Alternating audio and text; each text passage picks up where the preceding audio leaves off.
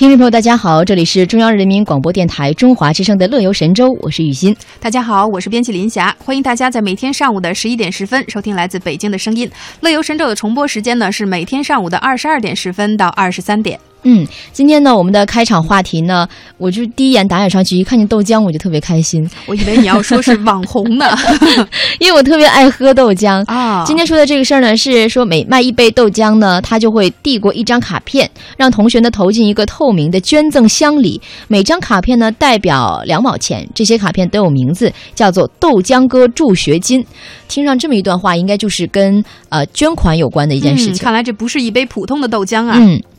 截止到去年十二月底呢，他已经向学校里的十一名学生捐了一点五万余元人民币了。那云南民族大学卖豆浆的韩青呢，最近就成为了云南的新晋网红，嗯，因为他的善举。嗯，对啊，我觉得这样的网红确实是值得大家去追捧的哈。对，呃，云南民族大学的这个卖豆浆的韩青，近年来的近这个近日来啊，应该说是成为了很多朋友关注的一个对象。嗯，他也被同学们亲切的称呼为豆浆哥。平日里呢，其实我们会发现，在云南民族大学的这个餐厅卖窗口的豆浆，呃，卖卖豆浆的这个窗口呢，呃，来买豆浆的同学可以说是络绎不绝。对，那这个韩青呢，每天都会忙着给同学们打豆浆，而同学们呢，也纷纷将这个卡片投入到。爱心箱中，平均每隔五天，韩青呢就会清理一次这个捐款箱，清点一下卡片的数量。那他告诉记者，从去年三月份开始在做这件事情，其实当时就是想尽自己的一点绵薄之力，来帮助一下需要帮助的同学。嗯，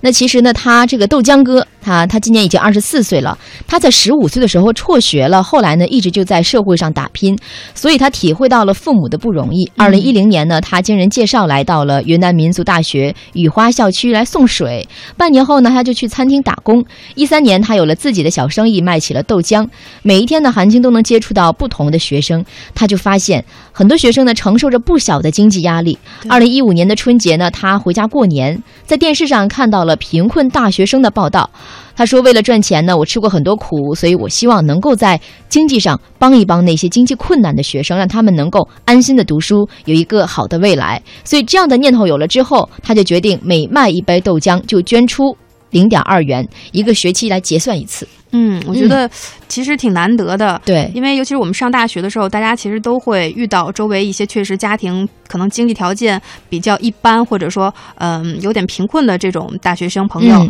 呃，像我们上学的时候，老师也经常给我们就是讲授这方面的一些内容吧，希望大家能够呃献献爱心，然后能够奉献一些善举吧。嗯，呃，我觉得像韩青这样，他确实是有过自己感同身受的这个体会，嗯，所以他特别能够体会到这些贫困大学生他们的这个生活困难的这个程度。是，可能有时候大家就是在最明显的就是在中。午打饭的时候，嗯，可能有一些这种，其实他们吃的特别简单，有一些就是真的是馒头加咸菜，就比较素的，对，荤就顶一顿饭了。甚至有时候说啊，好容易奢侈点吃个菜吧，基本上就是青菜或者说是土豆丝之类的。没错，嗯，那其实对呀，就像刚才他说的，他卖这个豆浆，每卖出一杯就捐零点二元，可是，一杯豆浆确实也没有多少钱。嗯，但是勿以善小而不为嘛，这个呃积少成多，而且每个人，大家如果把这个当做一个。持续性这个常态化的事情去做的话，那真的是我觉得时间久了，它一定能够起到一些作用的。对，嗯，而且他说呢，他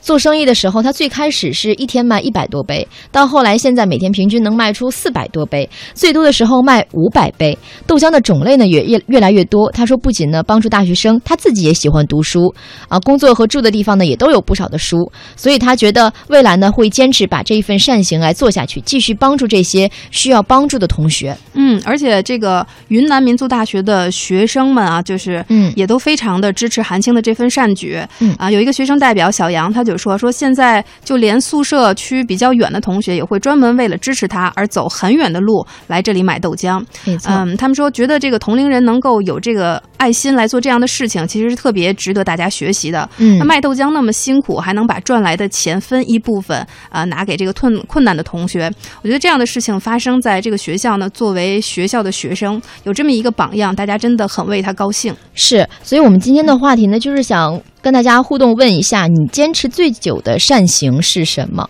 嗯，这个好像雨欣一直在做，是吧？对，呃。但其实你要说，如果说这个善行从小能坚持到现在，我觉得是受家长的影响比较多。就是你真的是从小坚持到现在的吗？不是，因为我比如说做这个临终关怀吧，是从我十八岁开始做。但是如果说从小做的善行，那肯定就是从大人开始。大人在你身边，他有的时候看看见那些需要帮助的人，会给一些救助。然后你小孩在身边，你就会有所影响。嗯，所以一直到现在会有这种能坚持下来的举动吧。但是其实我还是挺好奇，想听听你的故事的。这个当时十八岁的时候，是基于一个什么样的原因？为什么想到去帮助一些临终关怀的这些老人呢？因为哎，也是挺巧的，十八岁那个时候刚上大学嘛，嗯呃，是挺闲的一个时候，也没有太多的课，自己想做一些呃户外的那些活动啊，也不是不是你们学校因为挨着旁边有个松堂医院？对，因为很近，嗯所以我觉得如果做这些善行的话。条件是必须要，就是也一定要比较近，然后当时也是时间比较富裕，所以决定说要干这一件事情，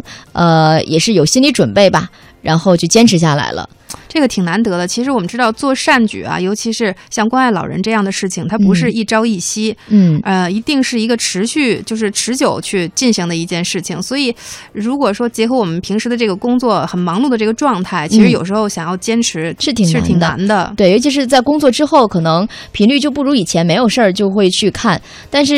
只要你一想到在医院会有老人在等你，然后他会很依赖你，我觉得这个时候你就会有力量，然后支持着你去。嗯，那你们具体比如说来到这个医院，都跟老人做一些什么样的互动呢？就最开始的时候，如你先要了解这个医院是不是能够支持呃个人的临终关怀的这样的事情。如果可以的话呢，你就可以让护士长带你去了解一下一些老人基本的情况。嗯根据不同老人不同的情况，你会知道他能接受什么样的程度。有些老人是不能说话的，有些老人呢是。只能能够说话，能够跟你有言语上的沟通的，像这种就是可以对他进行一些关怀的。但是像如果老一些老人他是属于自身比较难以控制的，呃，说话也比较困难了，那么你就要慎重的去去跟对他进行沟通。哦，嗯，其实我觉得，就我们大陆这边现在在目前开展的这个临终关怀方面，其实还是挺欠缺的，也挺需要有这样的义工或者更多的这个社会人士关注到这项活动当中来。